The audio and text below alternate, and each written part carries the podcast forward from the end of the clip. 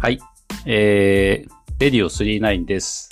えー、ということで、えー、何回目か忘れましたけど、16回目か17回目ぐらいだと思いますけど、今日もあの、ゲスト来ていただいております。お友達シリーズということで、初登場ですね。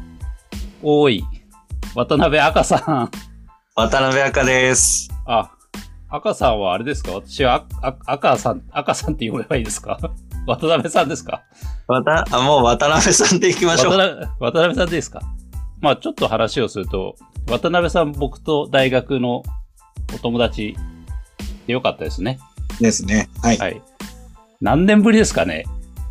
この、このリモート越しにお会いして、10年ぶり？10年ですよ。もう、卒業からですからね。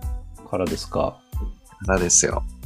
あの、本家のラジオをご存知かと思いますけれど、はいはい。あれ本家って出ていただいたことありましたっけ？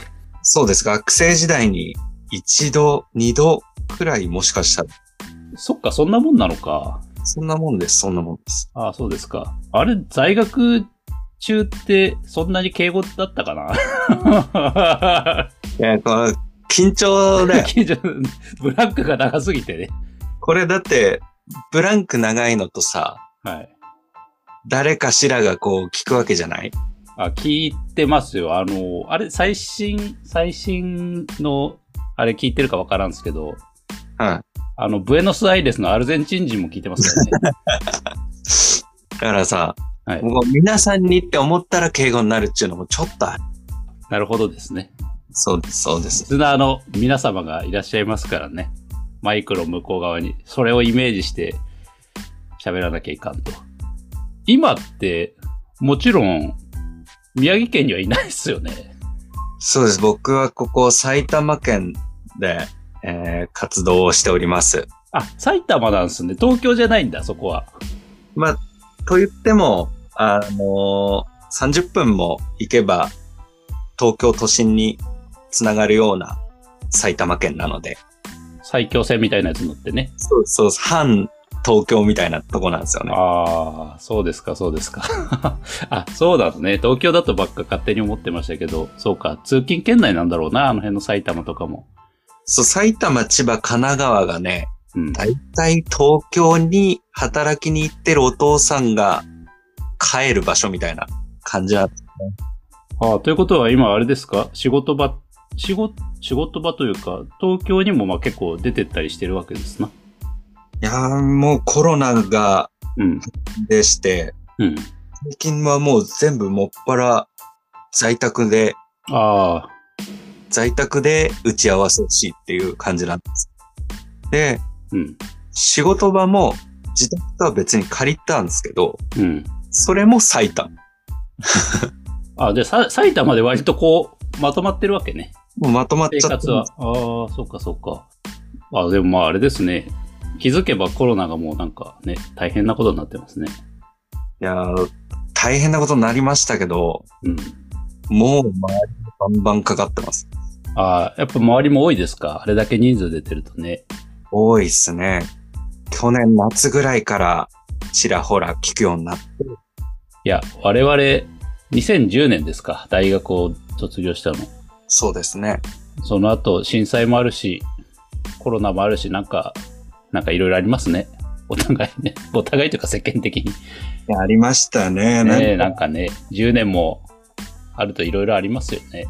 なんかその前の10年ぐらい、日本人的には平和でしたもんね。ああ、まあ、外でね、いろんなこう、戦争とか紛争っていうのはあったけれど、あとは、リーマンショックとかありましたけど、こういうなんかね、日本人も巻き込んだ大災害ってそんなになかったけど、やっぱり、10年代はいろいろありましたね。ありましたね。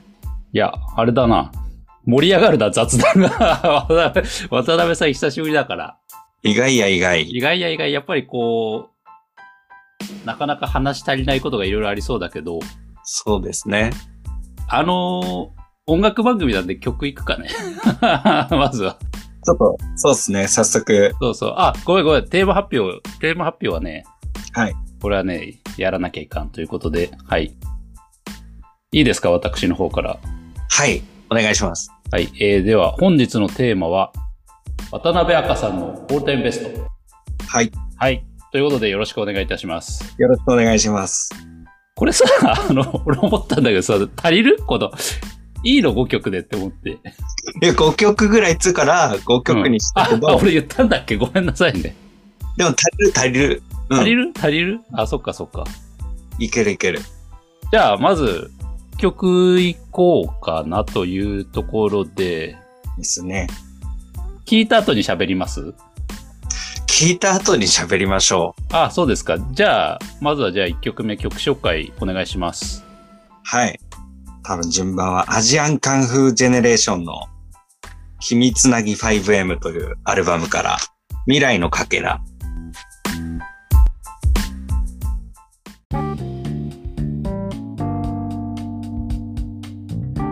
アジアンカンフージェネレーションで未来のかけらでした。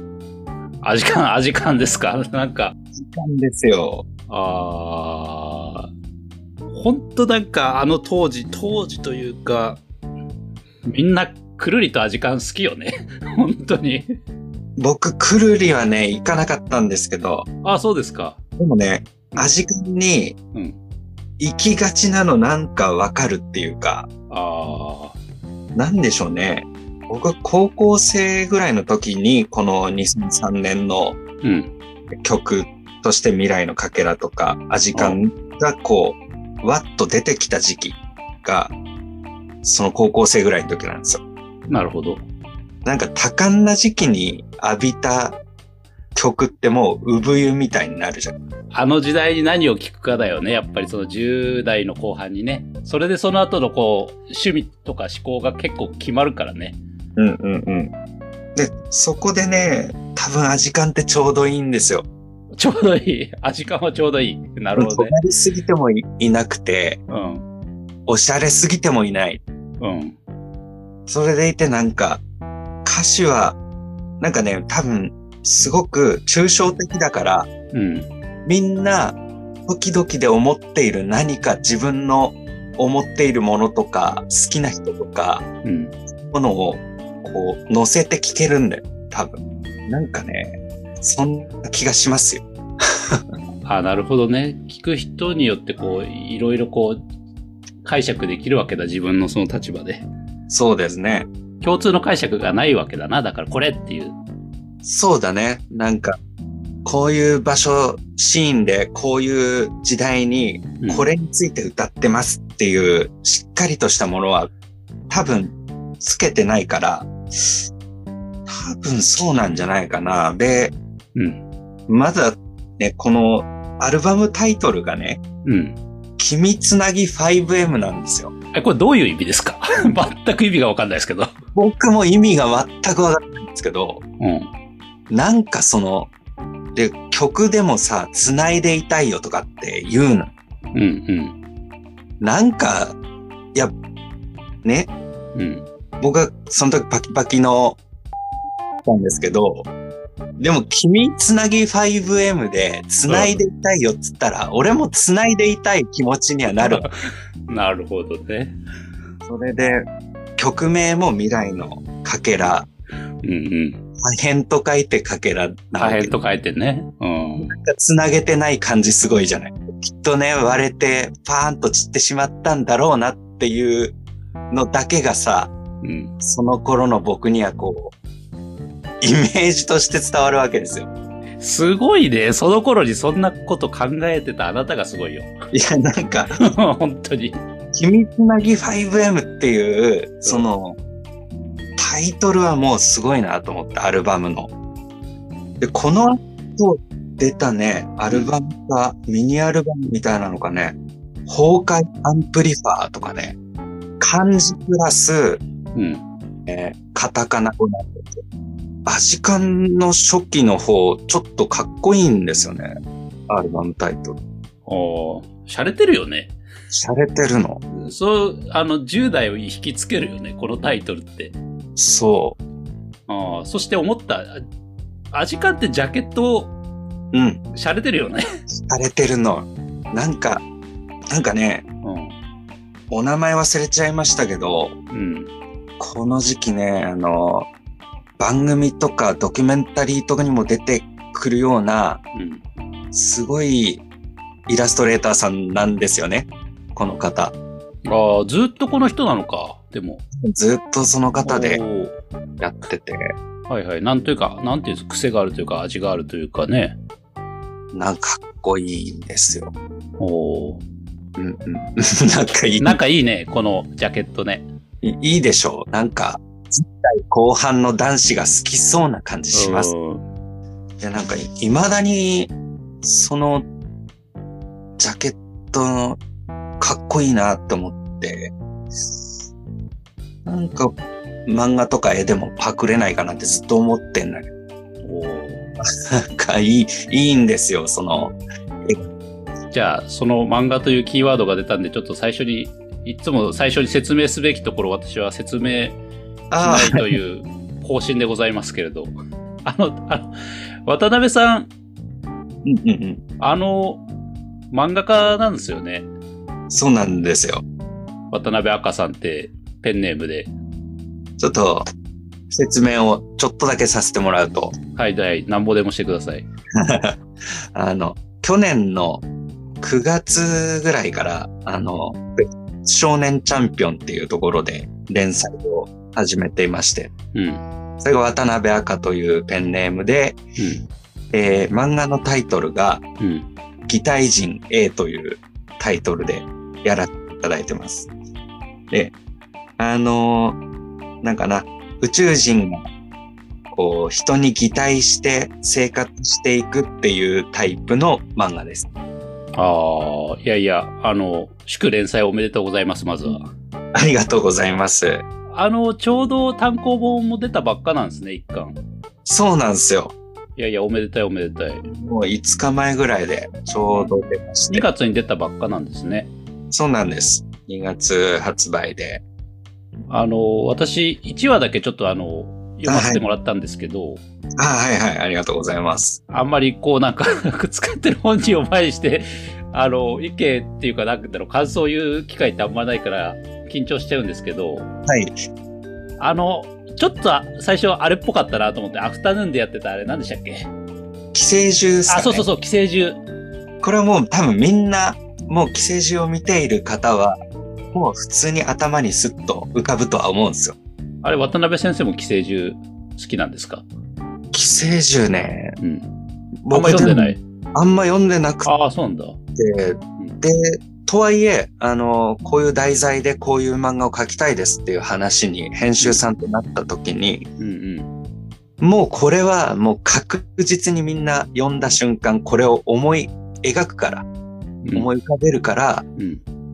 もう、その似てるねうん。っていうのと、うん。パクリじゃねっていうのは覚悟してた。あ あ、そんな裏話があるんですな。そうそう えー、面白い。もうそれはしょうがないこと。で、あとはどうやってそこから遠くに行けるかっていうのを今やってるところです。おーいやいや、なんかすげえ貴重な話を聞かせていただいてますよ、本当にね。あの、田中くん、はい。番組出てもらってる。田中くんがね、はい。あの、渡辺さん、あの、連載開始したらしいですよっていう情報を、いち早く私に、あ、そうなんだ、つって。田中くんはどどっから情報を仕入れていくのかわからないけど、どこだろう？多分 Facebook にうん。ペロッと上げたかもしれない。嬉しすぎてね。そうなんだ。ったんだけど Facebook なんてね。うんうん。でもなんかね、あらゆる SNS にうん上げたんだよね。決まった直後ぐらいに。ああ、嬉しいでしょうね。そうですね。ちょっとまあこの話は、あのね、もうちょっといろいろ聞きたいんですけど、はい。2曲目いきましょうか。はい。ね2曲目。えーニルバーナの、えー Smells Like Teen Spirit。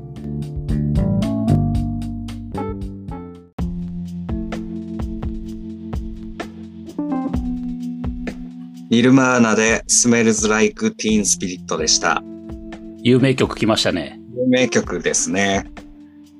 これ時系列だから、さっきのアジカンが高校生だから、これはこれ、ちょい先ぐらいですか？そうですね。卒業したてか、か学校、大学入ったかなぐらいの時に、うん。多分聞いて、うん。もう、かっこいいじゃないですか。かっもうそう、それだけなんだよな。これは、うん。わかりやすくかっこいいんだよね。こいいんですよ。うん。おー、それだけ。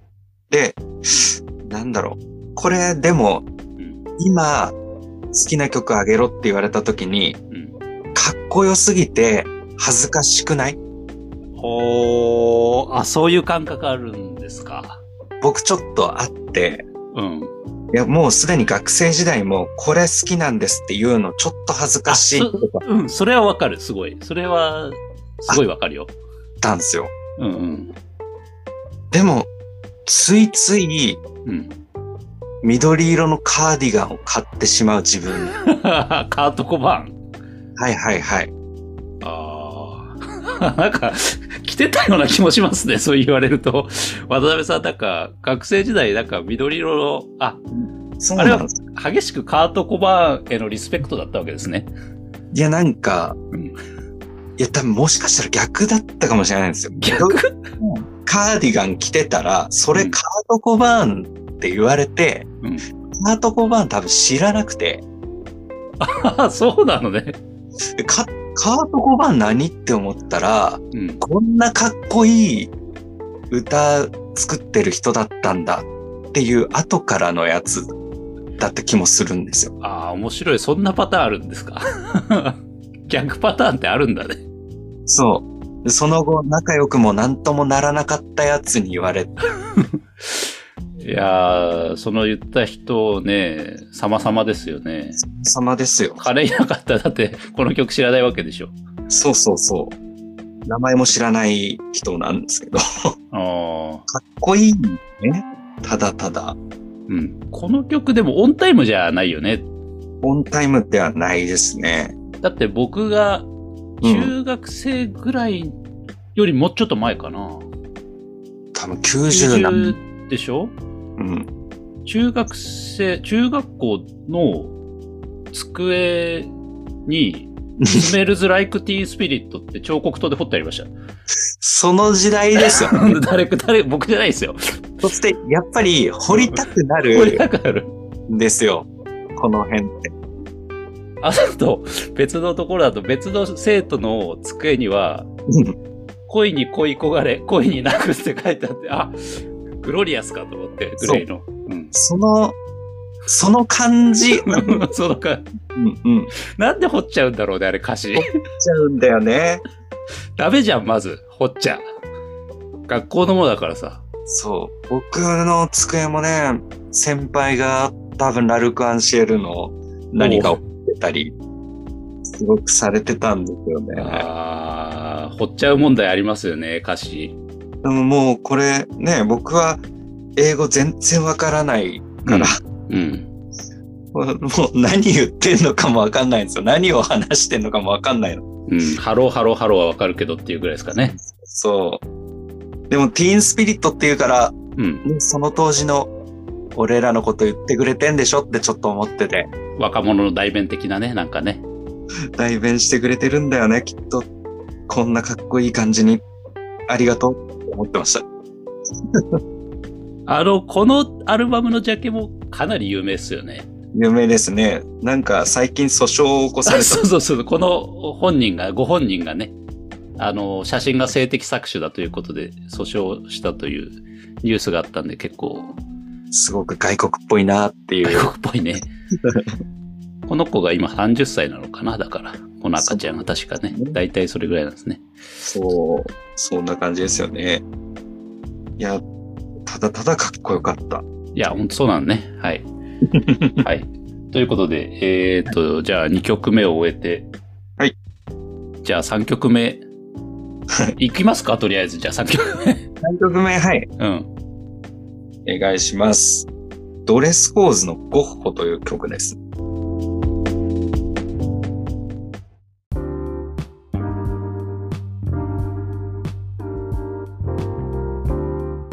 ドレスコーズのゴッホでした。これは、あれですか？もうちょいこう時計の針が先に進んで、それともまだ大学時代ですか？やっぱり。や、これ、多分上京してから、おー、みんな上京するとなんか、みんな上京してなんかこう、やっぱ思い出の曲が増えるんだなそうですね。上京がイコールで、あの、実家を出ることだ。その、大学とかで一人暮らしをしないままうんうん。卒業まで行ったんで、うんうん。で、出たてで、うん。僕ね、あの、何ルームシェアみたいなところからスタートしたんですね。へえ。そうすると、まあ本当に、あの、6畳一間のうん。ところから始まるんですけど、なんだろうな。よし、やってやるぞっていう気持ちはあるんだけど、うん。まあなかなか前に進まないというか、好転していけない時期っていうのが長くあるわけですよ。はいはい。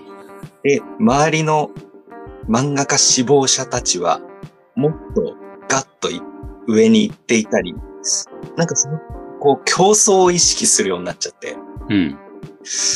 っていう時に、そこを聞いて、うん。なんて優しいんでしょうと。おー。でですね。でも、とはいえこの曲すごく言ってんのが、ゴッホじゃ嫌なんだって言ってるんですよ。ゴッホってすごい名前聞くけど、うん。あの画家さんってうん。ご存命の時は全然売れることもなく、うんうん。あの、世に出ずに死んでいってしまった人が、うん。亡くなってから有名になったっていうああ、なるほど、なるほど。うんうん。で、この曲ずっとゴッホじゃ嫌なんだって言ってるんですよね。その、うんうん。まあ、6畳一間で、僕はもうこもって頑張って音楽作ってるけど、ゴッホになりたくないっていう歌なんですよ。なるほど。死んだ後に評価されるんじゃなくて、生きてるうちに評価されたいということね。そうです、そうです。うんうんそすごく、まあ、音楽家もそう思っているのかと。うん。俺だけじゃないんだと。思って、なんかこう、あ、やっとちょっと共感できる曲というか、こういう人は、まあ、どのカテゴリーにもいるんだなって思ってちょっとほっとしたっていう曲がこれ。ああ、まあそうか。でも表現する人ってみんなそうなのかもしれないですけどね。死んだ後に評価されればいいってどう、どうなんだろうね。ど、どう、そういう人もいるのかねいるんだろうな。ね。うんいや、なんかね、うんなんだろうな。なんか漫画好きですってうん。書いてて楽しいですって言えた時期もあったよな、みたいな感じにどんどんなっていくんですよ。評価されなかったり、それでお金がもらえないっていう時期が長いと、うん。結構どんどん、俺なんて俺なんてって落ちていったり、まあ周りとかでもどんどん、目指すのやめて実家帰るみたいなのもはいはい。いて、そういう時に、まあ聞いたんですけど、でもこの曲もね、とはいえ、ゴッホでいいじゃないとは最後の最後までならずに、俺らやっぱゴッホじゃ嫌だよね。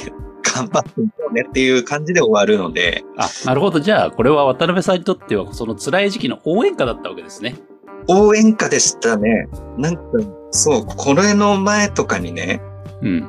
これどうしよう。あの、今、もしよかったらちょっと検索してほしいんですけど、はいはい。ハヌマーンっていうバンドのリボルバっていう曲があるんですけど、ちょっとお待ちください。カタカナでよろしいですか？はい、カタカナで大丈夫です。お、ありましたね。ありました。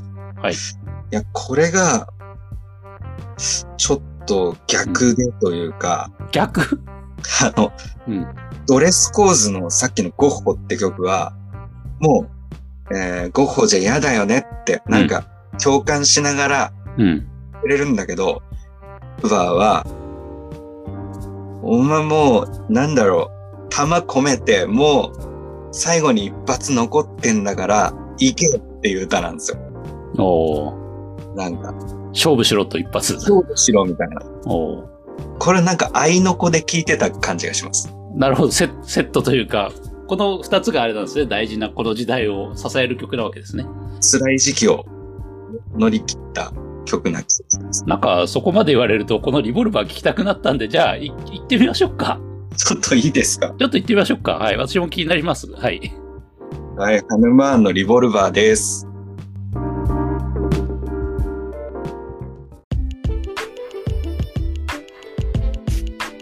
ハヌマーンのリボルバーでした。かっこいいですね。初めて聞きましたし、ハヌマンって初めて知りました。なんか意外とハマってらっしゃったのかなと。うん。かっこいい。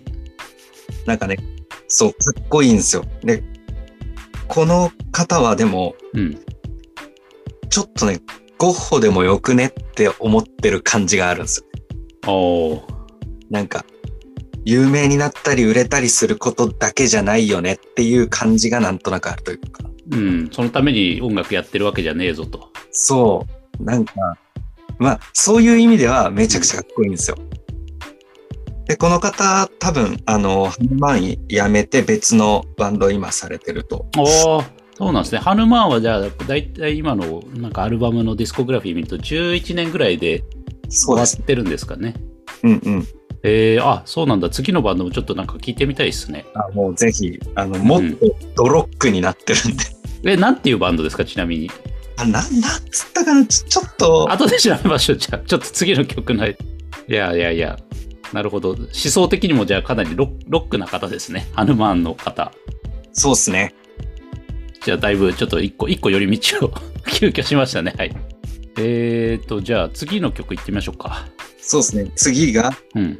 えー、テンパレーのテレパシーっていう曲あ、で。テンパレーさっき聞きます。スチャダラパーじゃなくて。あ、そうだ、スチャダラだ。スチャダラパー、スチャダラパすいません。ー。あいえいえいえ、はいはい。スチャダラパートエゴラッピンのサマージャム2020。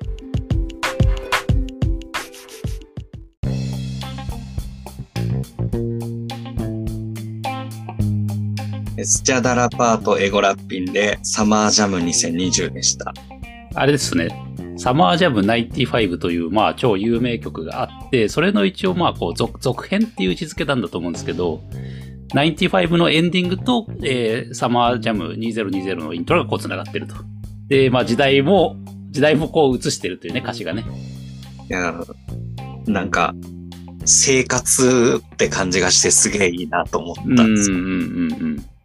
なんかこう、まあ、全2曲さっきちょっと悩んでる時期の曲だとしたら、うん、うんこれちょっと悩んでて、そういうの置いといて大人になりました、みたいな、ちょっと戻ってきましたみたいな感じがなるほど。自分の中ではあって。ああ、ちょっとこう、ふ浮上したというか、明るくなってる曲曲調からも、なんかこう、わかりますね。一気に一気に浮上した感じが。浮上した感じですね。うんうんうん。いや、なんか、多分これ聞いた時期がうん。30歳になったかなぐらいだったと思うんですよ。2017って言ってましたもんね、リリースが。そう。でね、うん。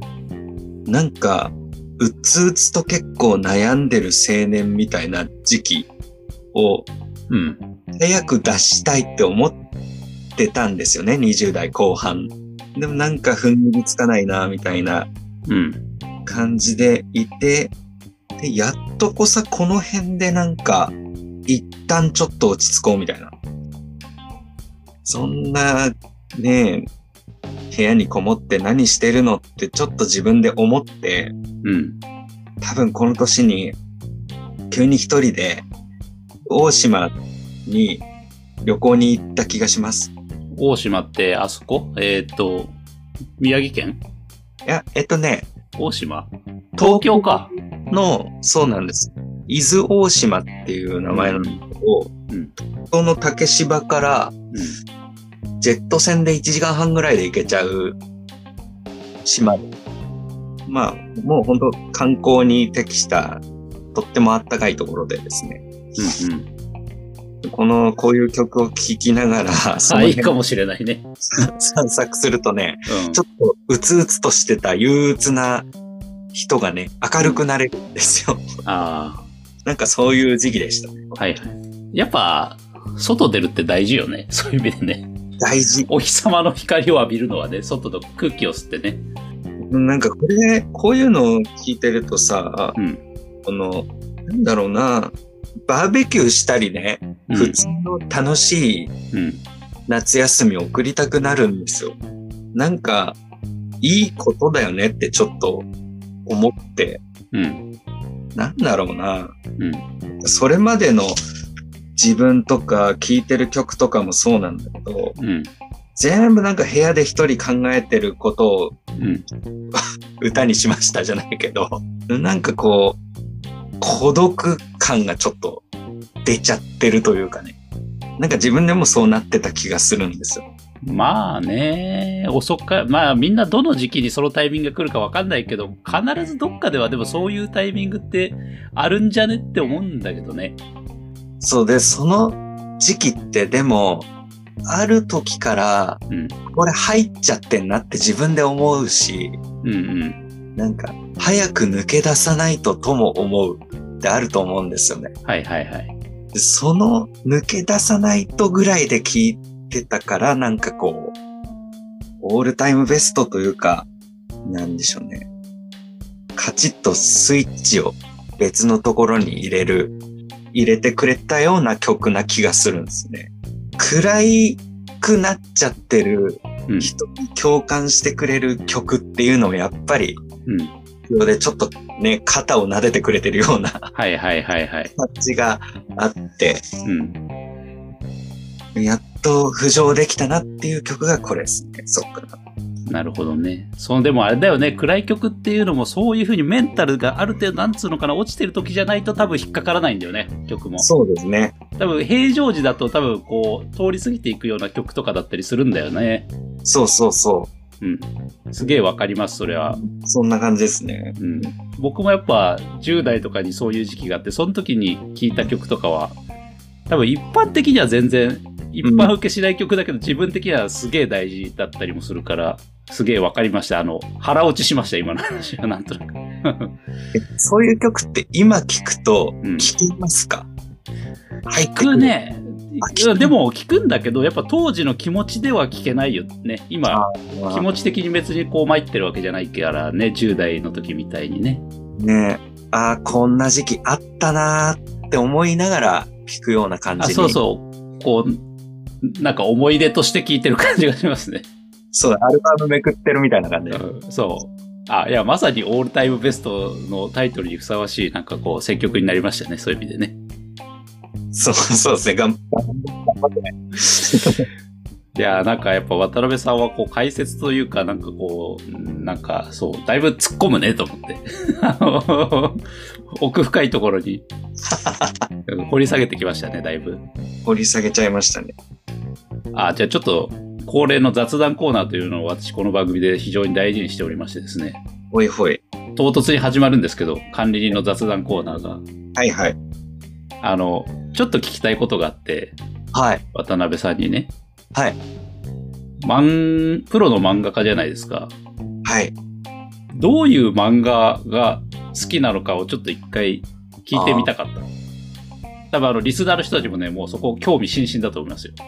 なるほど。うん。どういう漫画？いや、多分、突き詰めると、なんか漫画じゃなくていいんですよ。え、あ、そうなんだ。あの、フィクション全般が好きで。うんうん。あ、映画でも小説でもいいってわけですか。す。映画、小説漫画。まあ、そういったら漫画も好きなんだけど、うん。何でも好きで、うん。そんな中で言うと、うん。映画で言ったらガタカとか、そんなああ、懐かしい。自分の漫画にな、もう共通するなって思うのは、ガタカに関して言えばだけど、うんうん成り代わりものっていうのが、はいはいはいはい。ジャンルとしてすごくそこの引き出しに入ってるものって少ないんだけど、うんうん。俺も結構好きな感じなんですよね。その成り代わるっていう。うんうん。で、他で言ったら、あの、万引き家族っていうのも多分成り代わりああ、そうでですね。うんうんうん。ああいうなんか別の人とかに成り代わることでしか生きれない人みたいなのをうん書きたいなと思って今回の、えー、擬態人影という漫画になっていったんですけど、ああ、じゃあイ、インスピレーションっていうか、なんていうか、そういう映画とかからもう着想を得てるわけなんですね。の方が多いですね。ああ、成り代わり者ね。あ、あれもそうじゃないですか？あの、韓国映画のパラサイトとか。ま、見てない。あ 見てないのか？そっかあ、そっか。渡辺さんもあれだね。映画好きなんだね。映画がそうですね、好きで。ああ、いや、この番組出てる人、映画好き、音楽と映画好き多いね。ねい映や画好きな人多いね。うん。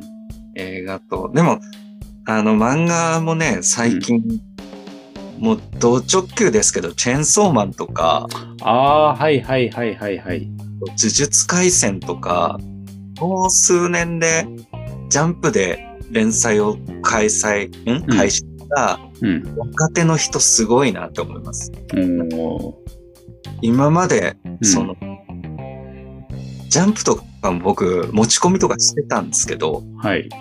結構なんていうんですかね、ワンピースみたいな型があるんですよ。そのうん、うん結構上昇志向の強い元気な主人公でうん。うん。目的を最初から持っててみたいな。海賊王になるとか、そうそう。世界最強にになるとかね。うん。勝たねばという気持ちとかがあったりするって、うん。このチェンソーマンの藤本達樹さんとかってうんうん。全然そういうのじゃねえけど面白いっていうのをああ、もっと超えてったなっていう感じがあって、でもこれ、こういうの読んだ時に、うん。なんかこの感じいけるんだったら俺まだやれると思って続けれたというか、ちょっと自分でも凝り固まってしまっていて、うん。うーん自分が書こうとしているものはうん。書かせてもらえないタイプのうんうん。じゃないかとか思っていた時に、いや、面白けりゃ何でもいけるっしょみたいな風に作家を見せてくれた感じがするんですよ。ああ、なるほど。チェーンソーマンは多分1巻ぐらいしか読んでないけど、あれってそうか、明確な、特に目的があったり、友情、努力、勝利ではないってことなんですかね。そうですね。なんか、あー暗いスタートだし、うん。なんだろうな。少年漫画の第1話目でやらねばいけないとされていたことうん。をちょっとずらした形でやってくれた感じがあるんですよね。なるほど。うん。ずらしたり、うん。こういう感じでもいいんじゃないみたいな、うん。なんかこう新機軸みたいなのを感じれて、こういう感じだったら僕もやりると。うん、そうそうそうそうそう。感じがありましたね。だから漫画で言ったら、チェンソーマン。あなるほどね。あ、割と、こう、今のタイトルが出てきましたね。超、ド直球の今。なるほど。過去作が出てくるかなと思ったけど、まさに今のそうですね。やつでしたね。好きですけどね、いろんなやつ。うんうんうんうん。いやいや、面白かった。雑談コーナー。すげえ面白かった。はい。じゃあ、曲いきますかね、じゃはい。あ。はい。あ、次もう、あれですよ、ラストですよ。ラストですね。はい。これじゃあ、まさにあれですか、最最新型のというか、最新型のベスト。僕が聞きながら作業してるやつですね。じゃあ、まず聞いてみますかね。はい。はい。テンパレイのテレパシーという曲です。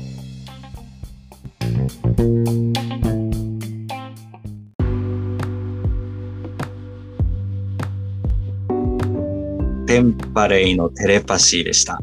これはまあ、あの、さっき言ったように仕事中によく、そうですね。おしあれなんですね。漫画描きながら結構曲聴いても大丈夫っていうか集中できるもんなんですね。あの、漫画描いてる時って、えっと、物語を作ってる時は無音の方がいいんですけど、うん。原稿にペン入れしてる時はなんか音がないと寂しい。あの、うんうん。なんか流してる方が調子いい時があって、でもそういう時も、あの、歌物じゃない何かとかの方が良かったりするんですよ。インストとかね。インストとうか。んで、でも、このテレパシーという曲、うん。まあ、あんま意味がないというか、うん。あんまり歌詞が入ってこないっていう感じ。そうそうそうそう。うんうんうん。なんかそれが逆に調子良くて、ちょうど良くて、うん。で、未知の惑星飛びます飛びますのとことか、うんなんか、なんかね、いいんですよね。うんあの作業にこう没頭するというか集中できるわけだこの曲は。でいいし、うん、散歩中に聴いてもいいし、ああいやうんすごい気持ちいい曲だなとか思って。うん。これちょっとね後々でね、うん。YouTube のうん。この曲をね検索していただきたいんだけれどはい。このテンパレの3人がですね、うん。あの実際に演奏している映像があるんですけど、はい。それがすごい楽しそうなんですよ。なんて言うんだろうな。全部座ってね、3人並んで座ってやってんだけど、うんなんか窮屈になりながらギターこうやってちょっと弾いてみたり、なんかね、たまにちょっとニコッとしてみたり、なんか楽しそうにやってるんですよ。こういうのいいよねって思っうんうん。てね、最近このテンパレというバンドと、これであの女性の声入ってたと思うんですけど、はいはい。コーラスでね。うん。コーラスで、この方エイミーさんって言って、そのうん。うん一人でも活動されてて曲も出してて、はい。でそっちの曲もね、うんスーッと耳に入ってくるいい優しい声なんですよね。よくね今聞かれてるって言ってましたもんねエイミーさんをねそうそうそう。まあ二つともに言えるのが、うんでしょうね。音楽はちょっと不穏だったり、うんえー曲調が途中で結構変わったり、うんなんかこう面白い感じがあってですね。でもうん声質自体はお二人とも優しくて、うんあのスーッと入ってきてくれるというかね。にやってる時にでも合うんですよ。ああなるほどまさに日常に寄り添う音楽というやつですね。ですよ。はいはいはいはいっていうのが最新ですね。おー結構どうなんですか？その今の仕事をされてて音楽を聴く機会っていうのは結構多いんですか？音楽結構機会多いですし、うん。まあそもそも締め切りがいついつありますっていうそこまでは、うん。うん、締め切りさえ守ってくれればあとは自由ですよっていううん。お仕事なので、はい。多分まあ動画を見ながらやってる方もいれば、うんうん。えーアシスタントさんたちとずっとおしゃべりとかしながらやってる人もいるし、うん。まあ結構フリーダムな職場を多分、おのおの持ってると思うんですけど、うんうん。そんな中で、なんで音楽がバリバリ聴けちゃうんですよ。なるほど。うんうん。自分からどんどん掘っていくっていうことはしなくても、うん。その、Spotify とかもそうかもしれないですけど、うん。次々おすすめとかされるじゃないですか。はいはいはいはい。もうそれ聞いてればもううん。いけちゃうという。ああまあ自然と惚れてる感じですね。だからね。プレイリスト流しとくだけでねシャッフルで。うん。なるほど。はい。ということで終わりました。6曲。予定外の1曲を含め。はい。えー、ということでエンディングです。はい。い。どうでした？やもう久しぶりすぎあのー、多分前出てもらった時はスタジオだったでしょうしね。そうですね。いや、でもなんかすげえ、あの、深いコメントがいただけて、面白かったです。さあ、あと深かったのかも、もうわからないっていう。あいやいや、やっぱね、思い入れがありましたね。そっ渡か。辺さんのね。ちょっと、踏み込んだ話しつつ。うん、踏み込んでました、踏み込んでました。いや、ほんとでも、また出てくださいね。あ、あのもうぜひ。うん。あの、お仕事も多分すごい忙しいとは思うんですけど、はい。合間を縫って。そうですね。うんもう呼んでいただきたいのと、うん。久しぶりにうん。話したりね、声を聞いたりうん。したらね、うん。ちょっと、普通にご飯に行ったり、そのうちしたいなって思いました。そうですね。普通にあの、コロナが明けたら、酒飲みたいっすね。ね、そういう感じにしていきたいなうと。ん。うんそういう意味でも、あの、いい、あの、いいいい回だったなというか。ああ、そうですね。そう言っていただけると何よりです。あの、まあ、渡辺さんも地元はね、東北の宮城だから帰省することもはい。あるでしょうから、ね、その時はまあ、軽く駅前で朝から飲みましょそう、そうしたいですねう。朝から酒が飲みますんで、仙台駅では。はい。じゃあ、まあ、またやりましょう。そういうことで、いろいろ。ということで、あの、今日はありがとうございました。こちらこそありがとうございました。はい。ということで、えっ、と、リスナーの皆様もありがとうございましたということで、じゃあ、今回は、えーこんこの辺ではい。お別れということで、はい。はい。えー、じゃあ、レディオ39でした。はい。次回またよろしくお願いします。